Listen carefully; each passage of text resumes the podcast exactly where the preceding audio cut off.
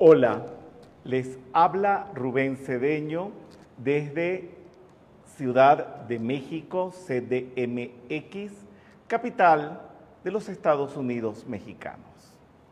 Dándole continuidad a los tutoriales.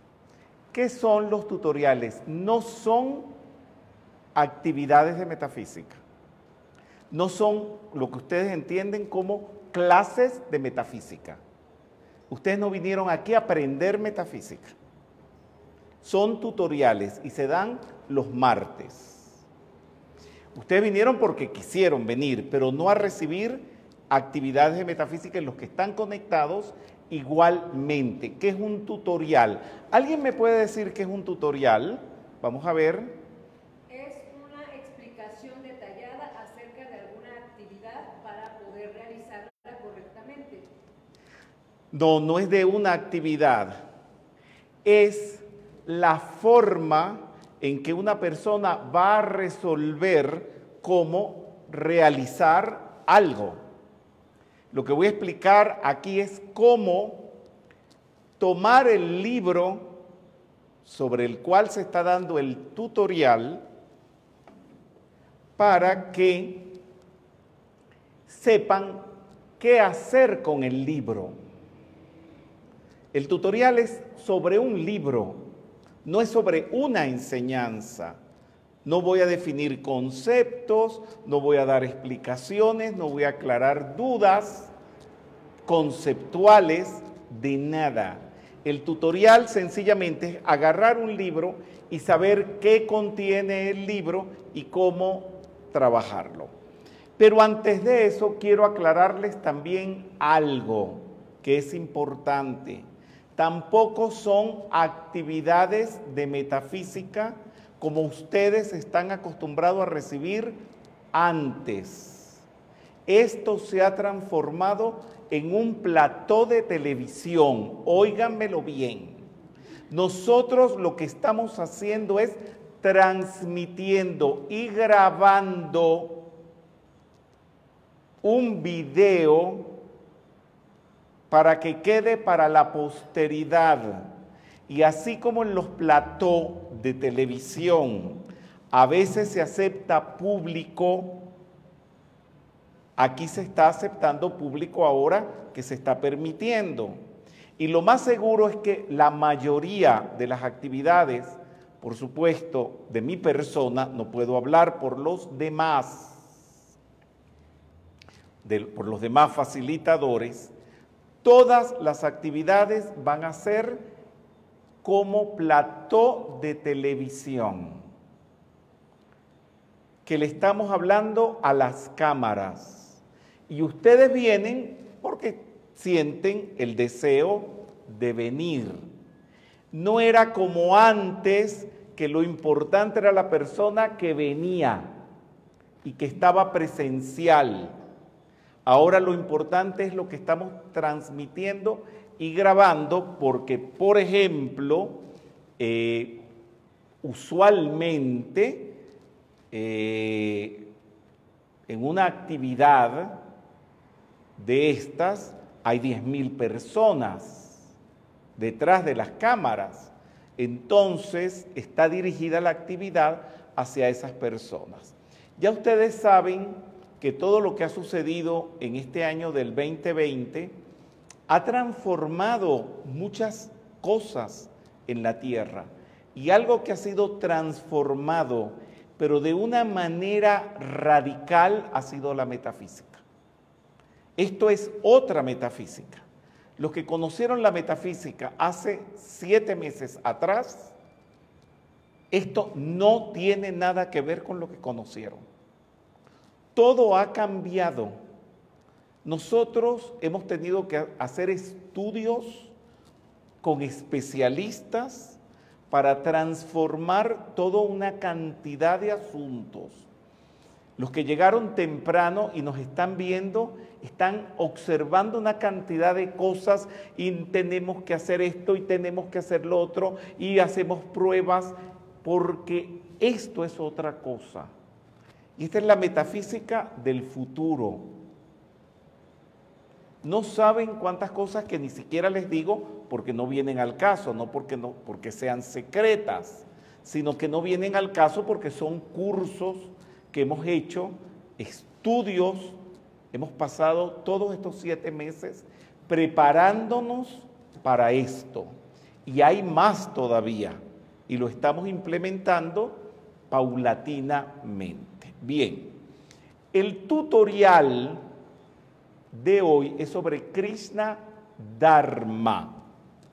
Para los que no sepan qué es o qué significa la palabra Krishna Dharma, Krishna es un ser, un avatar, un gran metafísico que dio una información, una enseñanza espiritual trascendental. No puedo decir ni el más grande ni el único porque han habido otros avatares después que él. Está el señor Gautama Buddha, está Jesús y está el avatar de esta era que es el maestro Saint Germain. Quiero corregir porque no sé quién inventó o la gente inventa sola decir San Germán. Y el otro día, en una actividad nuestra, se nos escapó una persona que estaba haciendo el servicio diciendo San Germán. No sé a quién se lo escuchó y si ella lo inventó, le quiero decir que el francés ya estaba inventado desde hace muchísimo tiempo. Y ella no lo va a inventar ahora y es Saint-Germain. La A no es la A del el castellano. María, María, no. Con la boca abiertota, no. Es una boca como que si se hubieran tragado una papa. Saint-Germain. Saint-Germain. Saint-Germain. Bueno, no es tan exacta la pronunciación, pero para que ustedes más o menos tengan una idea. Bien. Krishna, pues ya les digo, es un avatar y Dharma quiere decir la enseñanza, la ley, el deber, la religión. Todo eso encierra la palabra Dharma y por eso no se traduce y es una palabra que viene del idioma sánscrito. Y en la metafísica trabajamos con siete dharmas. Trabajar ya con un solo dharma, la gente no puede. Por ejemplo, en el cristianismo, en el catolicismo, la gente le toca trabajar el Dharma de Jesús y ni lo practican. En la metafísica hay siete, que ya se los voy a decir. En el, la enseñanza del señor Gautama se le llama Buddha Dharma. Y ellos tienen que practicar un solo Dharma, que es el del señor Gautama, y la gran mayoría no lo practica. En la metafísica tenemos el metadharma, que es el dharma propio, puro de la metafísica. Y después de ese seguimos con el sanatana dharma, que es la enseñanza eterna, que también la, estudiamos y eso se pasa una vida y no se llega a dominar porque está en los Vedas y lo escribió Vedavyasa. La, el metadharma está contenido entre los libros de Connie Méndez, los libros de los maestros ascendidos para esta era y alguien por ahí que también ha contribuido dentro de esta enseñanza. Bien, les dije ya, metadharma Sanatana Dharma, Krishna Dharma, que es complementario también con el Sanatana Dharma, pero es la enseñanza de Krishna. Buddha Dharma, la enseñanza del señor Gautama. Y luego está una enseñanza que se deriva de la enseñanza del señor Gautama, pero no es propiamente de él. Entonces, ¿qué es la que está contenida en el libro Dorje Supremo y se le llama Vajara Dharma. Vajara Dharma. Vajara quiere decir cetro diamantino. Vajara Dharma. Y es toda una enseñanza que es el tibetanismo. ¡Wow! Mucho, ¿no? Y después sigue el, el Dharma de Jesús. ¿Ah? La metafísica cristiana, que se le podría llamar el Cristidharma, porque es la enseñanza del Cristo. Y por último tenemos el Dharma del maestro Saint Germain, que lo contiene el sagrado libro del Yo Soy. No son siete, creo que son seis. Ah, completamos los siete. Bueno, el número perfecto. Bueno, hay mucho que estudiar, hay mucho que aprender. Para eso tenemos actividades todos los días en todas las redes sociales y por todas las plataformas. Eh, ayúdenme con las plataformas. Está eh, YouTube, está Facebook, Instagram, Zoom. ¿Qué más? Google Meet. Google Meet, porque cada facilitador está transmitiendo sus actividades por una de estas eh, plataformas. Dime. Vimeo y también por Spotify. Vimeo y Spotify. Imagínate tú, siete plataformas pueden recibir los seminarios completos, los cursos completos y además tienen la posibilidad de hacer eh, las actividades o participar de ellas presencialmente como lo están haciendo los que están aquí y que son inmensamente bienvenidos a pesar de que no vamos a tenerlos a ustedes en primera mira. Pero cuando ustedes van a un programa de televisión aquí en Televisa, a ustedes lo tienen que poner detrás de las cámaras y detrás de las luces. Igual va a ser aquí, creo que de por vida.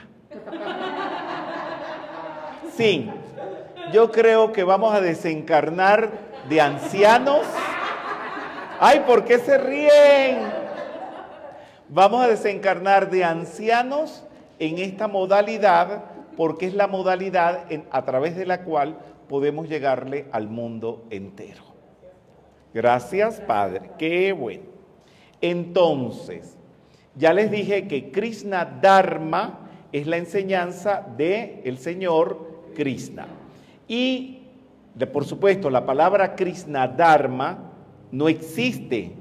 La palabra la creó mi persona para compilar libros que hablan sobre la enseñanza del señor Krishna, que también fueron escritos por mi persona. El primero de ellos es el bosquejo del Mahabharata. ¿Por qué? Porque es dentro del Mahabharata que está el Bhagavad Gita, donde dentro está la, la enseñanza del señor Krishna. Una pregunta, ¿se entendió este objetivo?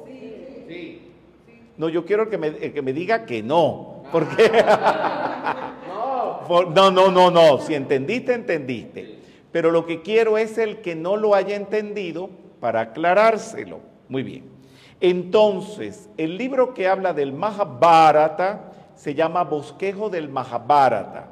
Después viene un libro de, que habla de Krishna, que lo escribió mi persona. ¿Por qué lo he tenido que escribir? Porque son libros muy gruesos y lo que he hecho es sintetizar, ordenarlos pedagógicamente para que cuando ustedes los estudien, los puedan comprender. Después viene el Gita sencillito, que es la enseñanza de Krishna, pero es traducida de manera sencilla y me dediqué a esta traducción. Después hay un libro prácticamente desconocido llamado Canto de Bhishma, pero que esto lo estamos nosotros desarrollando estas actividades los sábados hasta finales del mes de octubre. Ya después de octubre ya se terminó este curso. Y después una última actividad y un último libro que se llama Caminando con Krishna, ya que mi persona ha estado en todos los lugares donde vivió Krishna y son los escritos que si hay un templo, que si hay esto, que si hay lo otro, para que ustedes tengan una ilustración de cómo son esos sitios. Si tienen preguntas, háganlas. Las actividades presenciales son participativas. Pueden hablar y opinar. Muy bien, por favor. Eh, mi pregunta va, por ejemplo, estamos viendo, el, digamos, como el índice del Krishna Dharma. Eh, ¿Es necesario, bueno, en este tutorial me gustaría saber si es necesario empezar eh, primero por el bosquejo del Mahabharata o, o se podría empezar, por ejemplo, Bien. Cada facilitador de metafísica es autónomo. Apréndanse eso y ténganlo siempre presente.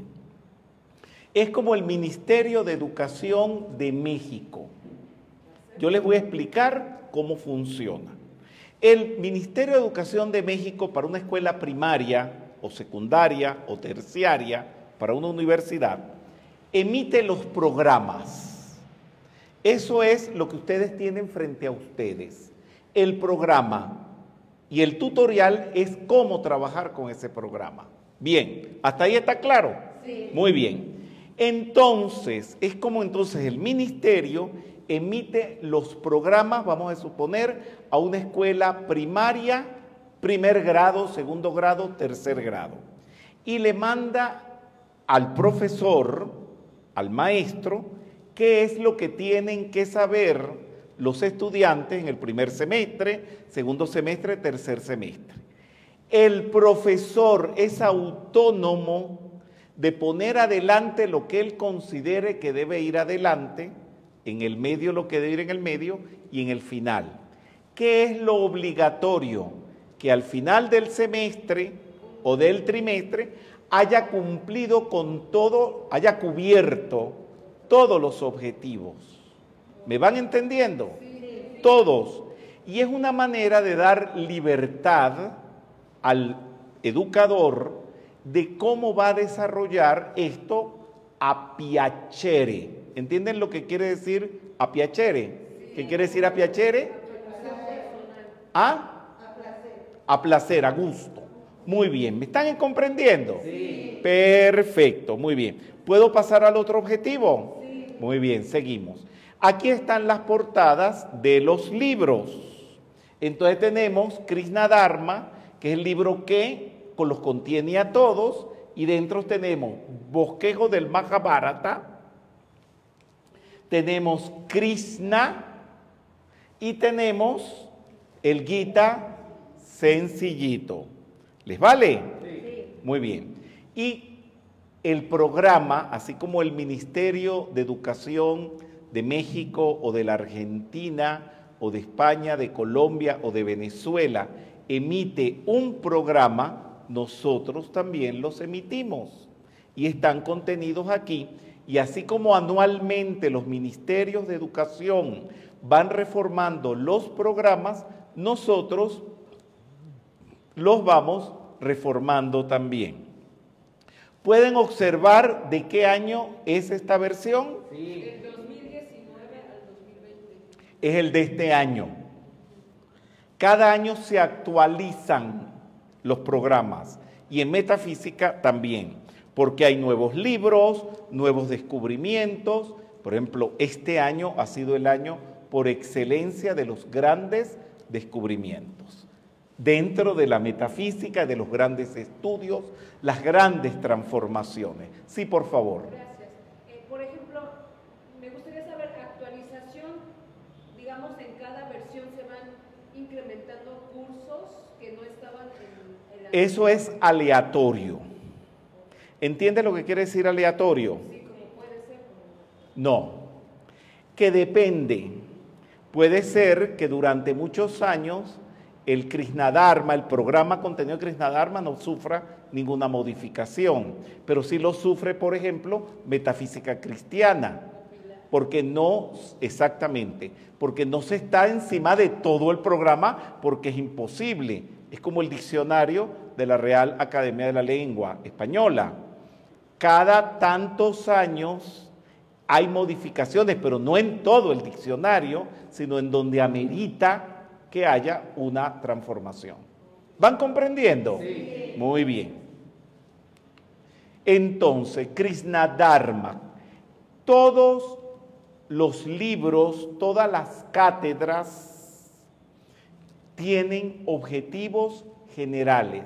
¿Qué es un objetivo general? ¿Quién me lo puede decir? Dime. Es lo que se busca conseguir al, de forma general al dar la actividad. O sea, lo, un solo ¿Cuál que actividad? En este caso la de Krishna Dharma, ¿qué es lo que queremos? Pero es una actividad Krishna Dharma. No, son muchas. Entonces hay que incluirlo en la El definición. general es el que es el lineamiento que se basa para todos los cursos que están basados en el Krishna Dharma. Exactamente, muy bien. ¿Qué querías decir tú, mi amor? Vas a tener que quitarte el barbijo porque si no, no te entendemos. que el objetivo es lo que queremos lograr, No, yo no dije objetivo. Objetivo general. No, no, no, no. Objetivo general. No es lo mismo objetivo que objetivo general. Hay una gran diferencia. ¿Quién me puede decir cuál es la diferencia entre un objetivo y objetivos generales? Vamos a ver. Por ejemplo, basado en, en este ejemplo de Krishna Dharma, un objetivo, pues sería un objetivo de una actividad. No, te dije un objetivo. Ah, Un objetivo, pues es lograr eh, realizar lo que se te viene. Pero yo no he preguntado qué es un objetivo, sino que son objetivos generales. Pero ya lo definió Lalo.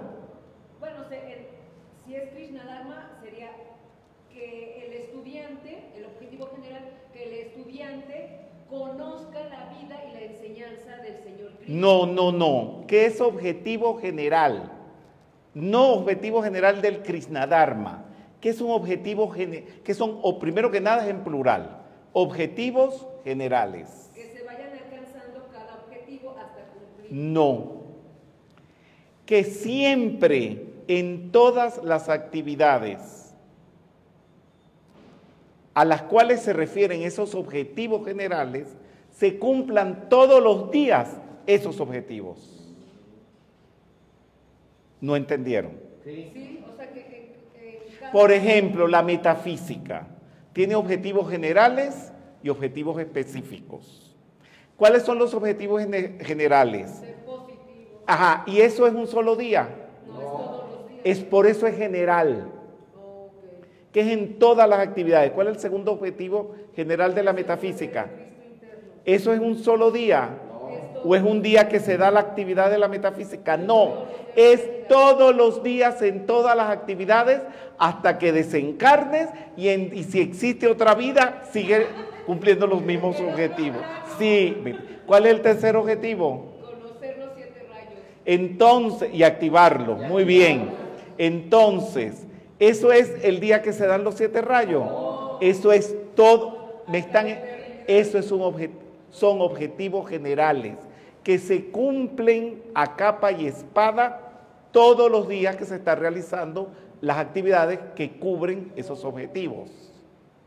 ¿Se entendió el asunto? Bien. Entonces lo que voy a leer ahora, o lo que vamos a leer entre todos, son los objetivos generales que se tienen que cubrir durante todas las actividades de Krishna Dharma. Y esto ustedes lo pueden ver porque cada sábado estoy comunicando el Krishna Dharma. Y todos los sábados tengo que cubrir todos estos objetivos de arriba abajo. Vamos a ver cuál es el primer objetivo que dice allí. Conocer la epopeya del Mahabharata y el Bhagavad Gita, su autor, su importancia, sus personajes principales, trama y significado. Díganme, desde que comenzamos, si todos los días no nos ocupamos de eso. Sí, Ah, muy bien. ¿Cuál es el otro objetivo? manejar la importancia de la acción, karma, karma y akarma. Díganme si todos los días no nos ocupamos Sí, de eso. El pan nuestro, mientras dure este seminario. Si pasamos a otro libro, pasamos a otra cátedra, los, cambian los objetivos generales. Pero eso ya es como parte de la vida, porque durante tanto tiempo se tiene viviendo día a día, día a día. No, es que eso, eso es así, que esto después queda de por vida también. Alguien que me lea el otro objetivo, una sola persona que lo lea. Muy bien, tú, por favor. Revela- revelación de los tres gunas o estados de la materia. Eso lo vamos a ver, creo que esta próxima actividad que vamos a tener. Muy bien. ¿Quién me lee el, el otro objetivo? Triunfar en la guerra interna contra lo externo que es el Kurukshetra. Y ese es un objetivo general de Cada actividad. ¿De qué? ¿Cuáles actividades? Hay que decir en específico. Del Krishna Dharma. Nada más. Ah, bueno, es- este objetivo general se aplica en cualquier momento de nuestra vida. Es para toda la vida. ¿Quién me eh, lee el otro objetivo? Por favor, gracias. Conocer a Krishna como lo absoluto, el ser universal, el ser interno y el Sat Chit Ananda. Sí, señor. ¿Y este es un objetivo solo del Krishna Dharma? De toda la vida. Muy bien. ¿Quién me lee eh, el otro objetivo? Vamos a ver, Héctor Solís. Manejo de mantras con Om, Tat, Sat y Om Namo Bhagavate Vasudevaya. Ya, hasta ahí, hasta ahí. El manejo de mantras. Esto puede ser específico, ¿verdad? Puede ser general y específico del Buda Dharma nada más. Después, ¿quién me hace, quién me lee el otro objetivo? Por favor, tú que no has participado. Formas de realizar el sendero del sabio. Esto es un objetivo de qué categoría? General. De por vida. De por vida. De por vida. ¿Quién me lee el otro? Eh, eh, ajá. Ejercer la práctica del yoga. ¿Y este objetivo qué naturaleza tiene? De por vida. Y el otro objetivo, vamos a ver, Heréndira. El. El- y eso es un objetivo. Me van siguiendo, están comprendiendo. Si alguien no comprende, tanto los que están detrás de la cámara, nuestros estudiantes invisibles, como los visibles, pues lo puede- pueden escribir, ¿verdad? Muy bien, seguimos. Entonces, los temas. ¿Quién me lee todo? Estos son todos los temas de los cuales se ocupa el Krishna Dharma, que son objetivos específicos ya. Vimos los generales y estos van a ser los específicos. Poder, sabiduría, amor. Ya dimos esa actividad y ese objetivo fue cubierto. Triunfo del bien. También lo, lo- lo cubrimos. Divino Krishna. Muy bien, Venciendo el mal. muy bien. Divino Krishna. Ajá. Un Cristo interno en acción. Viviendo en el yo soy.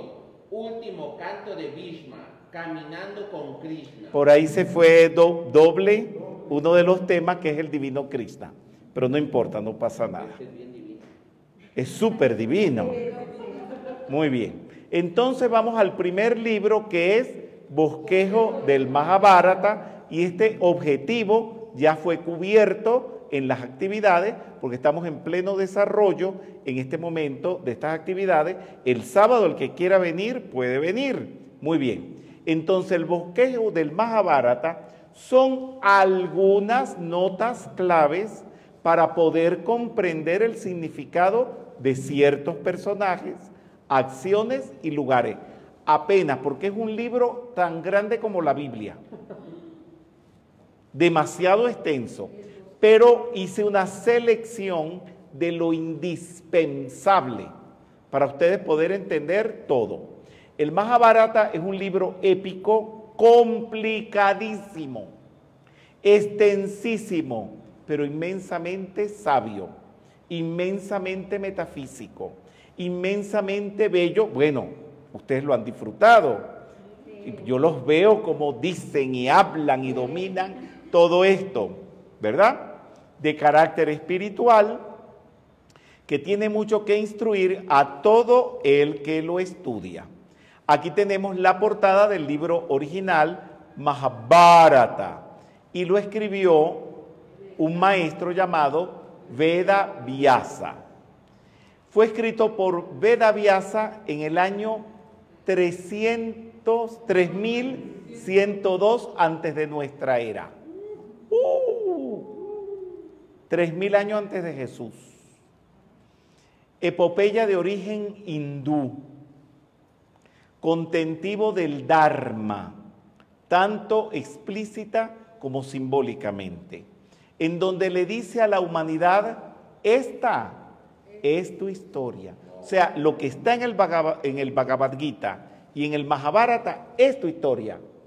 Cómo tú resolver tus problemas, cómo tú pensar, y díganme si no han resuelto problemas estudiando el Mahabharata y el Bhagavad Gita. Bien.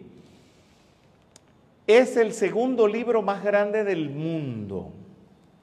A través de su trama y personajes expone un código de vida. Como el Bhagavad Gita es un libro contenido dentro del Mahabharata, es necesario para poder comprender el uno, conocer el otro. Muy bien. Entonces, en el bosquejo del Mahabharata tenemos dos bloques de estudio. Ya los estudiamos, poder, sabiduría y amor, y el triunfo del bien. Muy bien. ¿Cuál es el pensamiento simiente de todo el Mahabharata? No aceptar lo negativo, quitarle poder. Ajá. Pero ustedes lo dicen, pero no lo hacen. El otro día tuvimos el caso de una persona, un sinvergüenza, que se estaba colando, un metafísico sinvergüenza, un meta sinvergüenza, que se estaba colando en un auto sin que nadie lo invitara, sin saber para dónde iba y nadie le dijo nada. ¿De qué te ríes? Guajolote. Espérate, esto es muy serio, porque así como permiten eso, permiten también que los conviertan en títeres de facilitadores y no digan que no con la cabecita, porque aquí todos han sido títeres de facilitadores. Yo nunca lo he sido, porque Connie Méndez no lo hizo. Y por eso cuando veo que un facilitador hace eso con sus estudiantes, reacciono.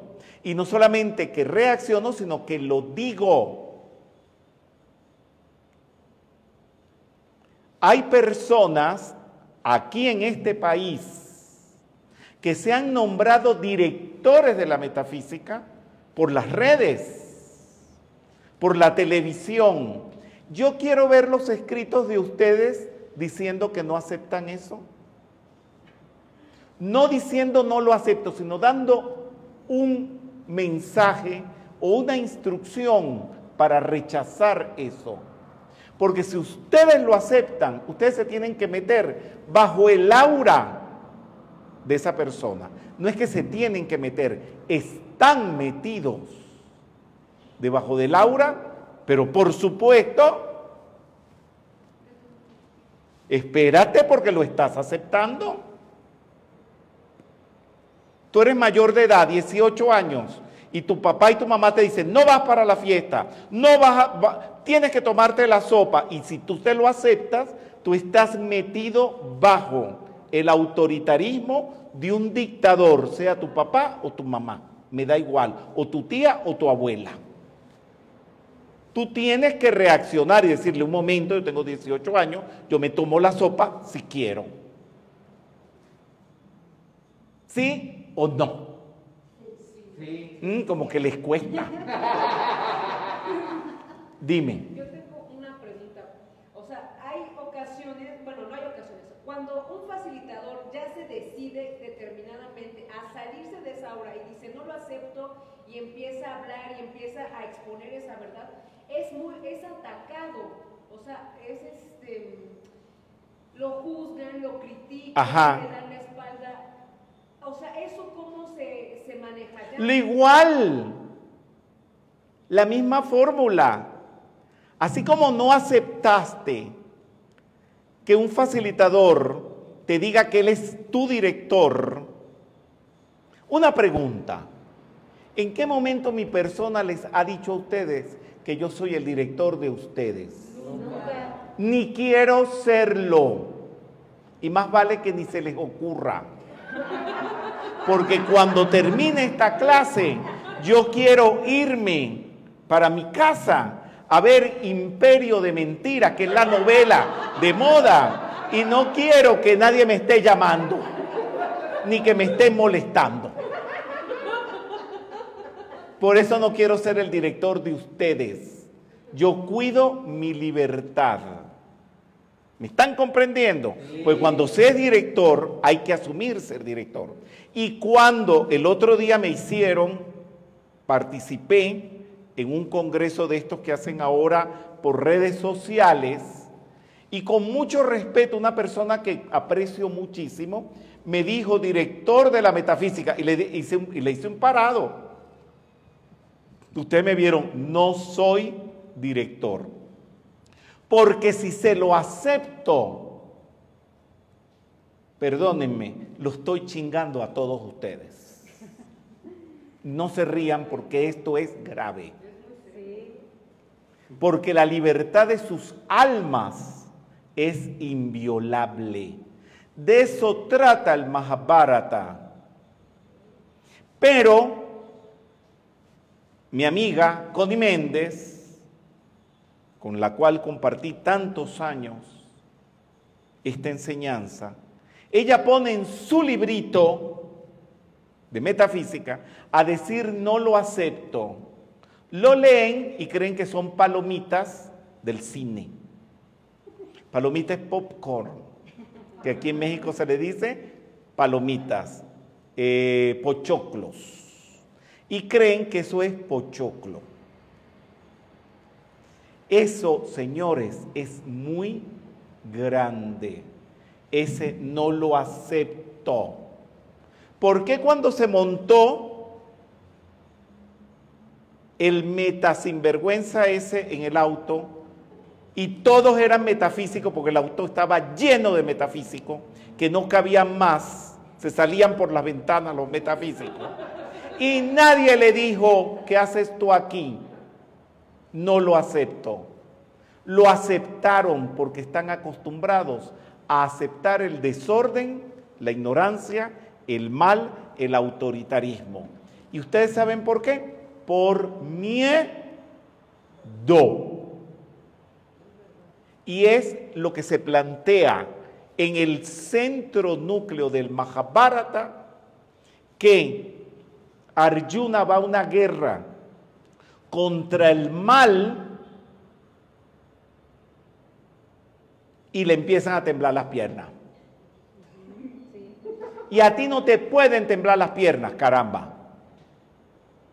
Y agarra, y perdónenme la palabra, pero eso está en el Bhagavad Gita, que es un libro sagrado. Y tú sabes lo que le dice Krishna, que simboliza el Cristo interno. No te comportes como un maricón. Bueno, en caso de las mujeres, no sé cómo se los tengo que decir, como, como una maricona, no sé. Bueno, no sé si me van siguiendo. Y les voy a decir, esto no es metafísica difícil. Esto es metafísica básica, entre comillas. Porque lo estudian, dicen que es de principiantes, Y ahí tú los ves. Todos, todos enredados en la negatividad porque la aceptaron. No sé si les hace cosquillitas en el cerebro todo esto. Bien, Krishna fue un ser que se tuvo que oponer al mal desde que nació, y eso está en el libro, por un fulano Asurakansa que lo odiaba a muerte y cada paso de su vida lo quería matar. Y Krishna no lo aceptaba. Salía, y, pero aplicaba la enseñanza, ¿verdad? En el segundo nivel tenemos nosotros el divino Krishna venciendo el mal, que es otro tema que se trata sobre lo que les estoy hablando ahora, y poner el Cristo en acción. ¿Qué hacen ustedes con ese Cristo ahí metido dentro de ustedes de vacaciones? Porque todos tienen al Cristo de vacaciones. In vacation en Acapulco, tomando piña colada el Cristo y llevando sol. Él no vino a la encarnación para estar tomando piña colada en una piscina en Acapulco. Señores, reaccionen. Él vino a trabajar contigo. No ningún así, así mi amor, así. A detener el mal. Ah, pero tú dejas que haga lo que le dé la gana. Y así dejan que los facilitadores lo roben. Por ahí anda alguien diciendo que yo en, todas mis conferencias estoy pidiendo mi derecho de autor. Ni saben, mira cómo arrugan la frente. Ese es un asunto entre los dueños de las editoriales y los autores y que el público en general no tiene ni que enterarse. Pero ustedes saben para qué dicen eso. Y para pedir donación y que para pagarle el derecho de autor a Rubén Cedeño. Y los desmiento, son unos ladrones, sinvergüenzas, hijos de la chingada, Cabrones. cabrones, ¿qué más les digo? ¡Ah! ¡Hachi, hachi! ¿Cómo? HP. No, ok, bien. Que quieren estafar a la gente en mi nombre. Y los tengo que denunciar. ¿Por qué los denuncio? Vamos a ver, ¿por qué creen que los estoy denunciando? Para detener el mal, no parte. Para Para no aceptar. porque no aplicándolo de acuerdo a lo que están aprendiendo del Krishna Dharma. Que debe de triunfar el bien. No, pero aplíquemelo al Krishna Dharma. Para que el Cristo se manifieste. No aplíquemelo al Krishna Dharma con las palabras del Krishna Dharma. No. Pónganme el ejemplo de lo que sucede en el Krishna Dharma que tiene relación con esto. Dime. Eh, en este caso, bueno, el ejemplo que yo veo en mi mente sería Rubén como Krishna y el... No, no, no, no, no, no. Para no caer en lo que cayó Arjuna y no temblar ante el mal y hacerle caso al Cristo y decir, conmigo no, búscate a otro. Dime, a mí no me tiemblan las piernas, muy bien dicho, que te tiemblen a ti, caramba. Sí Ay, que- Ay. Ay, Dios mío. ¿Qué me voy a hacer yo cuando me vaya de aquí? Porque tengo que seguir viajando, dando actividades en otros países. ¿Qué me voy a hacer yo cuando no los tenga ustedes? No, yo no quiero escrito, me gusta así que me lo digan. Bueno, yo no sé si al otro país a donde voy a ir, que se preparen, ¿verdad? no, que se preparen a participar y hacerme las clases divertidas, dime. Aparte en esta batalla del Kurukshetra, cuando Ar- Arjuna no quería pelear, Krishna le dice, la guerra ya está ganada, pero tienes que pelear. No hay Exactamente. que quedarse callado. Hay que No hay que quedarse callado. Ahora tú que eres abogado, Sí.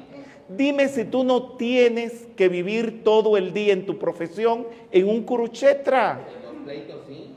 Y tú vas a dejar que triunfe el, la otra, la oposición. No. No puedes. Ay, ¿por qué dejas que en la metafísica sí?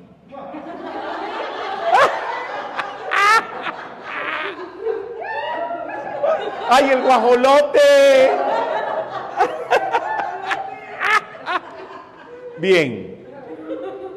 Krishna no es ningún dios. Porque por ahí dicen el dios Krishna. Eso es mentira. Eso no lo dice en ninguna parte. No fundó ninguna religión. Ni es mitología. Porque yo estuve donde él vivió, donde él se casó, donde desencarnó. Todo eso lo visité en la India. Y eso lo van a ver en la última actividad que es el, ya les voy a decir, el último de octubre, día sábado me toca esa actividad, pa- presentarle todas esas fotos. Fue un ser histórico que nació en Mathura, vivió en Brindavan, reinó en Duarca y desencarnó en Somnath. Van a ver fotos de todos esos lugares. En la India y desencarnó de 125 años. Krishna se puede estudiar como humano, que fue hindú, como un avatar de Vishnu, eh, como, como el ser interno, que es el Jivamukta o el Cristo interno, como Ishwara, que es el ser universal, y también como lo absoluto, que es para Brahma. Él no dejó nada para más nadie. Se lo chupó todo. Pero, ay, y el guajol, como tienen los barbijos, no sé quién es el guajolote. Guajolote es pavo.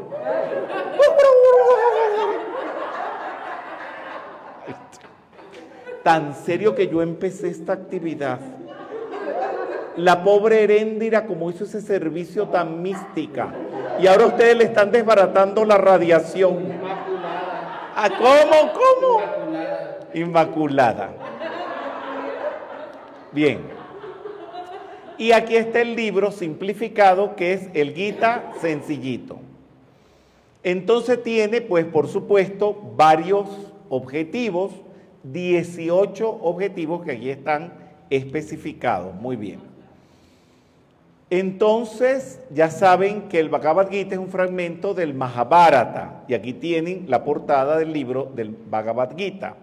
Es una guerra entre primos, los Pandavas y los...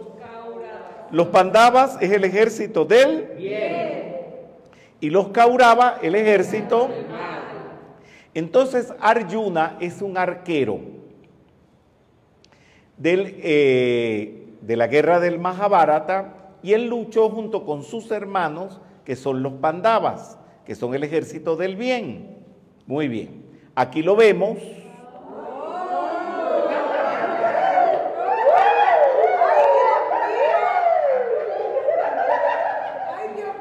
Ustedes que me están viendo por las redes, ¿ustedes creen que esta gente tiene perdón de Dios?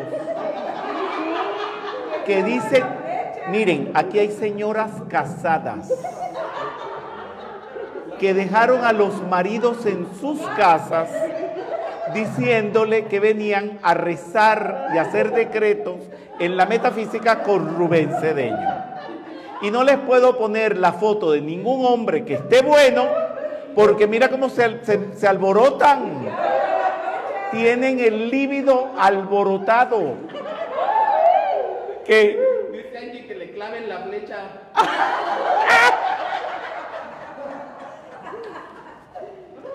a usted no les da vergüenza con los argentinos, los uruguayos. No les da vergüenza. Ay. Ay, pero ¿no te parece un poquito anticuado? La cara es como anticuado. No, se ve muy fuerte. Ay, sí, ¿te gusta? Pone que...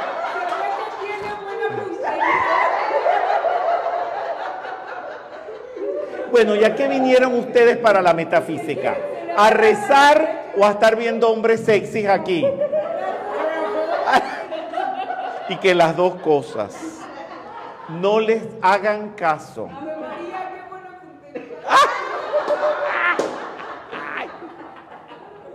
Ay, Dios mío. Es que no les puedo enseñar ni la foto de... de- de- de-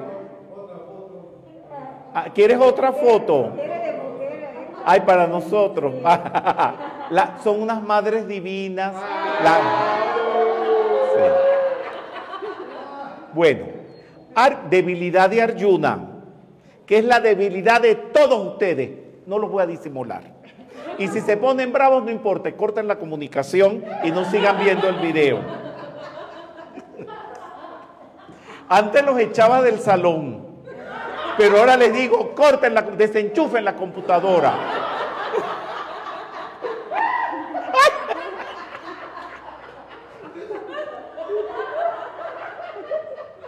Pero pregúnteme, ¿es al revés? Antes los echaba del salón, el que no le guste, váyase, y venía más gente.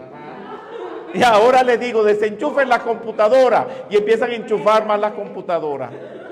Bueno, y esa gente que está ahí, los, los que están, los discípulos detrás de las cámaras, no dicen nada hoy. Sí, sí dicen. ¿Qué dicen? Que está buenísimo, que, que mirar no hace daño. que sí nos van a perdonar. ¿A quién van a perdonar? A nosotros por ser tan tremendos. que está muy rico ese arquero.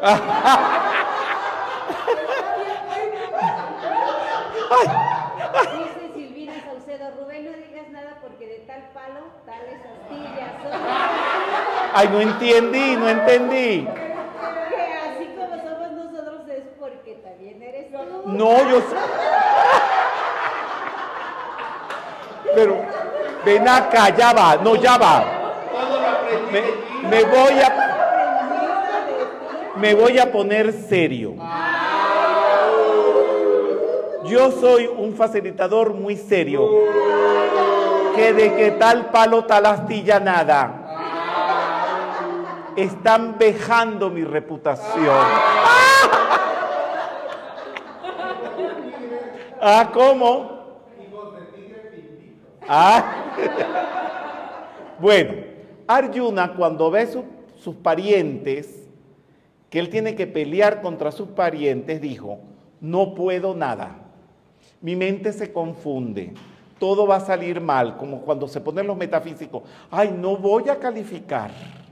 No lo acepto. No, no, no lo acepto, es correcto. No, pero cuando dicen no voy a calificar, porque confunden la verdad con la calificación. Si una cosa es verde, ¿de qué color es? Verde. ¿Usted está calificando? Si alguien es un ladrón, es un ladrón, usted no está calificando. Esas personas que andan diciendo, pidiendo donación amorosa para pagarle el derecho de autor a Rubén Cedeño, son unos delincuentes. Yo no estoy calificando a nadie.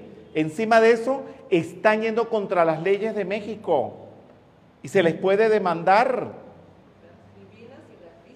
No, pero es que es impresionante y eso no es ninguna calificación. Y hay que declararse en contra de eso. Y eso no se puede apoyar. Y la persona que hace eso y el facilitador que lo permite, porque un alumno mío o estudiante mío viene a hacer semejante disparate, antes de que lo diga, ya yo lo estoy agarrando por las greñas. Y decir, claro, usted eso no lo hace. No, no, pero ven acá. Pero si ustedes me conocen, así no se agarra el cubierto. Eso no se dice. Esa combinación te queda mal. Vivo pendiente porque mi reputación está en manos de ustedes, mis estudiantes. Y si ustedes se portan mal, ¿quién es el malo? Yo. Mira, mi hermano, mi hermano es estadounidense y estudió, por supuesto, en los Estados Unidos, en las grandes universidades, y hoy en día es un gran director. Y él me contó, mi hermano Eduardo Cedeño, él me contó que una vez fue a la clase de violín en la universidad y falló dando la clase, tocando el violín. Y el profesor le dijo, téngase la bondad de ir a la dirección y retirarse de la universidad. Y le dijo, pero profesor, porque me equivoqué, le dijo, a mí no me conviene que usted equivocándose diga que es mi discípulo, porque me hace mala fama. Ok, en España hay un, hubo una gran profesora de canto, Lola Rodríguez de Aragón. ¿Y qué pasaba con ella? Que todos sus discípulos fueron grandes cantantes. ¿Por qué? Porque no permitía que se equivocaran. Y por eso ustedes me ven a mí a las 4 de la mañana revisando el internet de todos los facilitadores y si tienen un error, a esa hora los llamo. Estás cometiendo este error y les doy la razón y les doy la explicación. ¿Por qué? Porque van a decir, mira los alumnos de Rubén Cedeño, que son unos, no saben escribir, son esto, son lo otro, y a mí no me conviene que digan que son unos ladrones, porque andan pidiendo donación amorosa para pagarme a mí el derecho de autor. Y por eso prefiero que se vayan. No prefiero que se vayan. Decreto, y lo estoy haciendo en serio en este momento, que se vayan de la metafísica. Metafísicos así nos perjudican, nos hacen daño. Váyanse. Y a mí me importa cuatro pepinos, porque me importa cuatro pepinos, si se están encubriendo detrás del nombre de otras personas para hacer esas cosas. La ley divina los va a agarrar, porque la ley divina tú no la puedes engañar. Cuando digo que se encubren es que lo hacen y lo dicen, pero dicen que fue otro el que lo dijo y el que lo hizo. Pues que los agarren a los dos, y a los tres, y a los cuatro. Yo no estoy haciendo nada malo. Yo estoy poniendo en práctica lo que aprendí en el Bhagavad Gita. Y si ustedes no lo hacen, bueno, apréndanlo y háganlo. ¿Me entendieron? Entonces, mira el Arjuna. Te digo la verdad. Tan guajolote este Arjuna. No hago ningún bien combatiendo contra mis parientes. Yo no deseo la victoria, la soberanía ni placeres. Así ponen la voz algunos metafísicos hipócritas que yo conozco. ¿De qué sirve esto cuando mi familia está luchando? Mira, Krishna, aunque me maten, yo no quiero matar. Hipócrita, pendejo. Falso. babocero. Yo no quiero matar ni para gobernar en este mundo, ni en el, ningún otro mundo. Es una falta matar a nuestros agresores. ¿Cómo vamos a ser felices matando a nuestros parientes? Esta es la bodega, Arjuna. Hipócrita, pendejo. Aunque ellos estén dominados por la codicia, al destruir la familia, se muere todo. Entonces Arjuna tiró al piso las flechas con el arco y se sentó en su carro con el corazón adolorido. Y digo que no iba a luchar. ¿Qué le dijo el Krishna Arjuna. Pero no lo voy a decir yo. Ah, no, lo van a decir ustedes. Sí. Vamos a ver qué le van a decir. No te portes como un maricón. No seas cobarde. Eso no es digno de ti. No seas. Y enderezate anulando a tus enemigos. Así es. ¿Y qué es lo que hay que hacer ante el mal? No hay que lamentarse ante el mal como Arjuna. Hay que actuar y eliminarlo como dice Krishna. Muy bien. Y este es el meollo de todo el Bhagavad Gita y del Mahabharata. Mahabharata. ¿Y qué es lo que hay que decir? No lo acepto. Ya. ¿Entendieron? Oye, está entrando frío. Aquí en México estamos a 2.700, 2.800 metros y en la tardecita, después de mediodía hace un poquito de calor, pero en la noche está bajando a 2 grados, para que se enteren. Bien, entonces, también uno tiene el meollo de toda esta instrucción, es el Desapego al fruto de la acción. Muy bien, ¿quién me lee este cartel? Por favor, tú. eh, Solo tienes derecho al trabajo, no a sus frutos.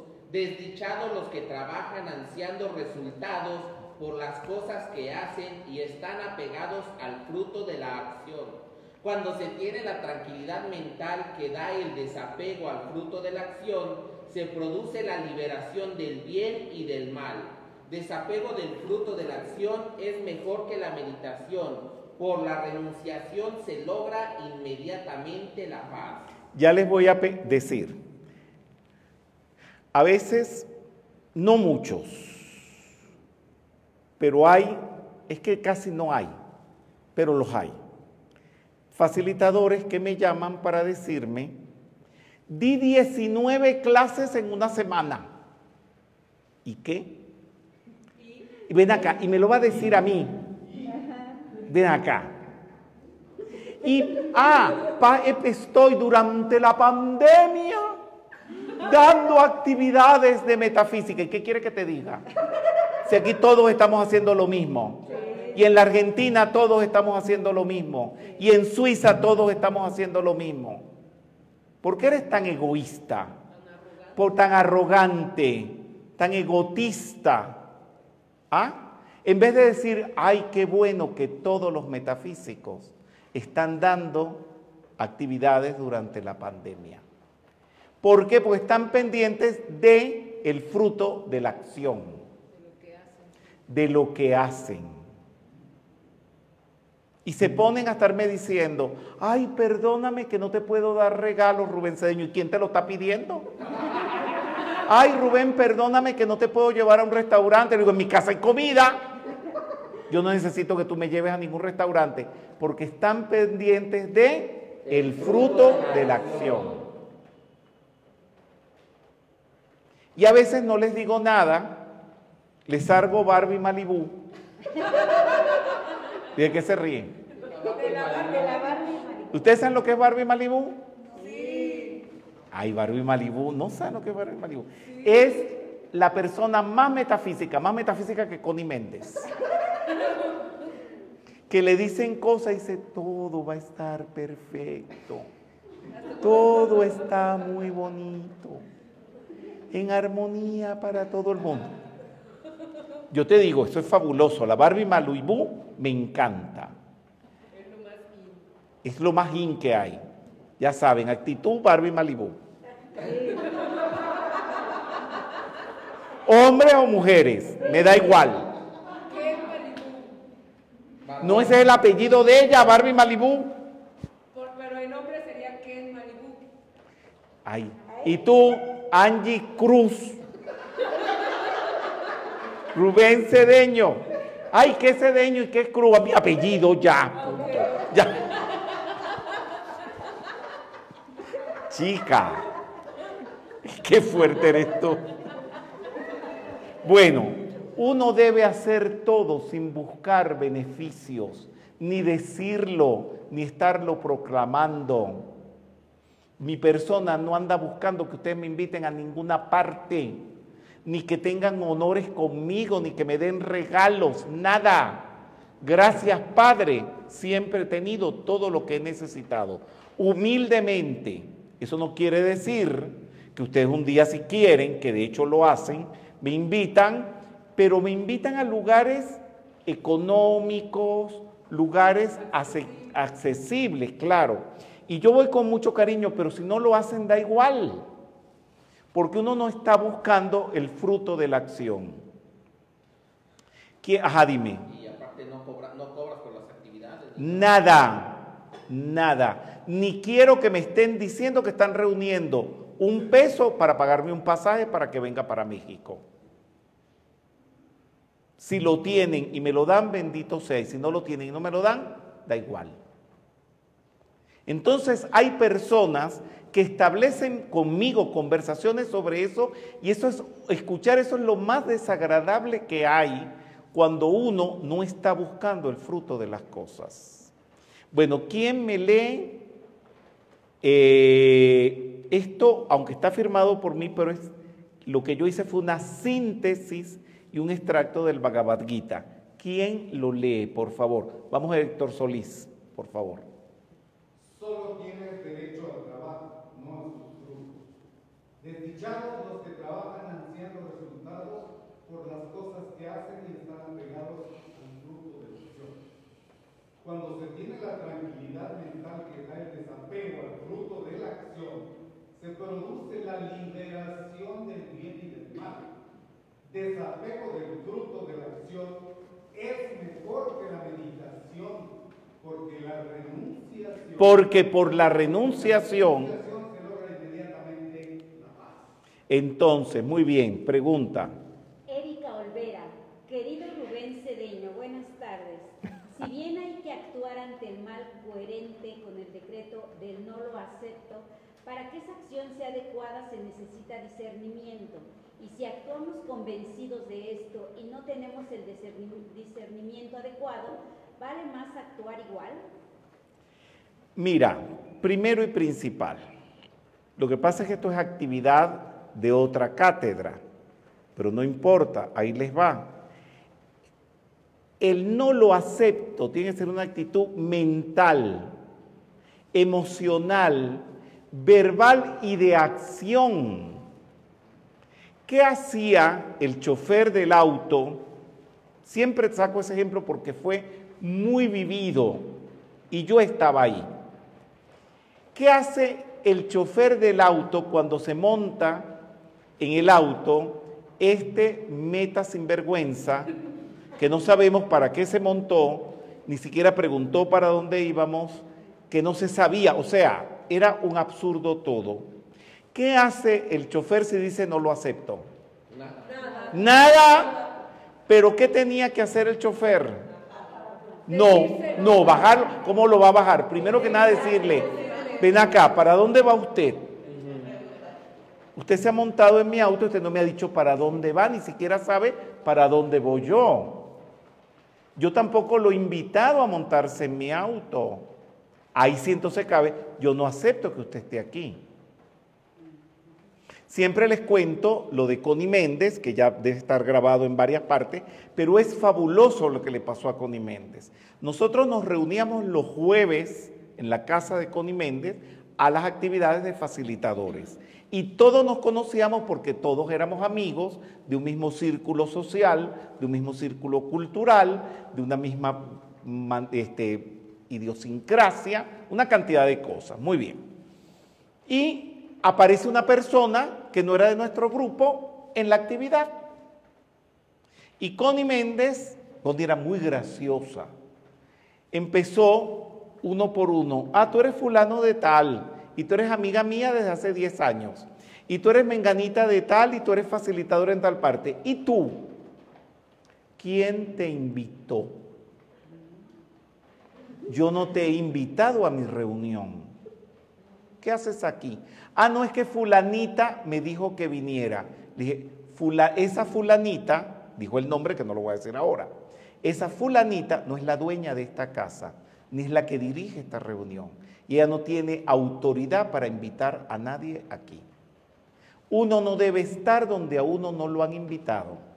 Entonces, si uno se lo permite a esa persona, uno está permitiendo el mal, porque así como permite eso, permite otras cosas. Por supuesto, a Connie la destrozaron ese día, que era una orgullosa, que como había echado a alguien de allí, que de la enseñanza no se echa a nadie. Un momento, era su casa, era su enseñanza, eran sus muebles, era la electricidad con que ella pagaba con su dinero y eran sus amistades.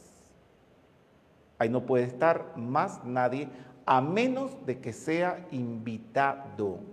La metafísica siempre ha sido propiedad privada. Esto no es ningún club. Esto no es ninguna sociedad. No es ninguna organización. Ustedes vienen aquí, y me perdonan, no es ninguna grosería, porque aquí hay unas personas que están alquilando esto. Piden donación amorosa para contribuir para pagar esto, pero son responsables personas con nombres y apellidos. Esto no es una organización. Y mi persona está aquí autosustentada por sí misma. Puedo tener ayudas pero esto no es una organización que me está pagando a mí para que yo haga esto. Y así todos los facilitadores de metafísica del mundo. Esos son sus grupos, esos son sus casas, son sus locales.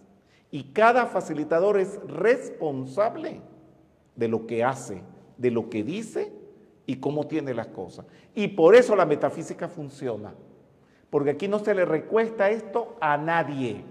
Aquí cada uno de nosotros tenemos que trabajar todos los días para que la metafísica funcione. ¿Cuál es la clave? la clave para no sufrir es no apegarse a nada. Que es el desapego. Muy bien. ¿Quién me lee este cartel, por favor?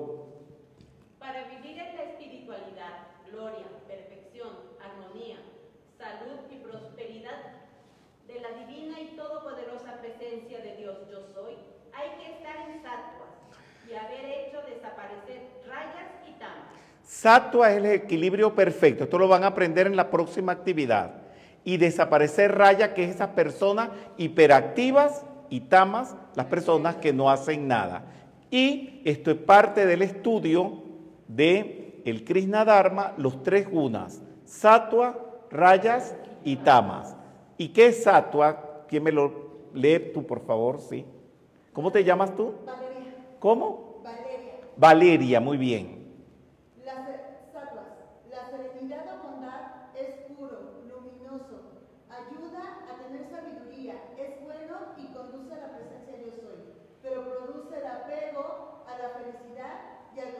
Hasta satua produce apegos. Y bueno, y está el gran mantra Om Tat Sat, donde Tat es para Brahman, lo absoluto, la negación de la manifestación. Om es Ishvara y Sat es el ser. Están los tres estados.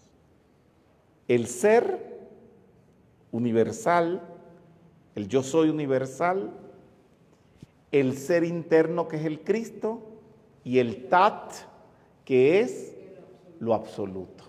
Cuando dices om tat sat, algún día a ustedes les va a entrar las ganitas de empezar a meditar y hacer esos mantras. Y hasta que no lo hagan, ustedes no van a tener un desarrollo más adelantado. Tienen que en las mañanas meditar y tomar estas, estos mantras como objetivo de meditación. Y por último tenemos el canto de Bhisma, que va a ser la última actividad que vamos a dar del Krishna Dharma en el último del mes de octubre, el último día, Y con eso se concluye esta cátedra. Este es Bisma. Hablaré ese día otra vez de Bisman. Ya hablé en las primeras actividades mucho sobre Bisma, pero vamos a volver a hablar de él. Un ser maravilloso, glorioso, y el pensamiento simiente del último canto del Bisma, el deber de quien dirige es ocuparse del Dharma. No decir que dirige, ni que es director, ni que es presidente, sino ocuparse del Dharma. ¿Tú diriges el grupo de aquí donde estamos ahorita? No, Y si lo dirigieras, ¿cuál es tu deber? expandir el Dharma. Más nada. No está diciendo ni por la televisión, ni por la radio, ni por ninguna parte que tú eres director. Expanda el Dharma. Demuestre que usted dirige dándole enseñanza. No diga que usted dirige. No diga que usted gobierna. Muy bien.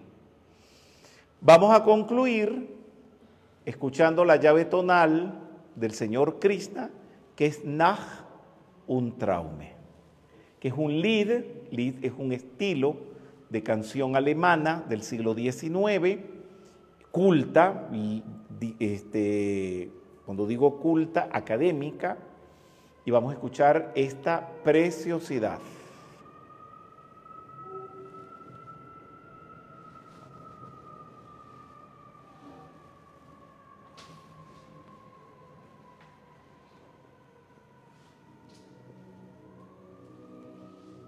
Pongan la atención en el Señor Krishna, en silencio, y así concluimos la actividad del día de hoy.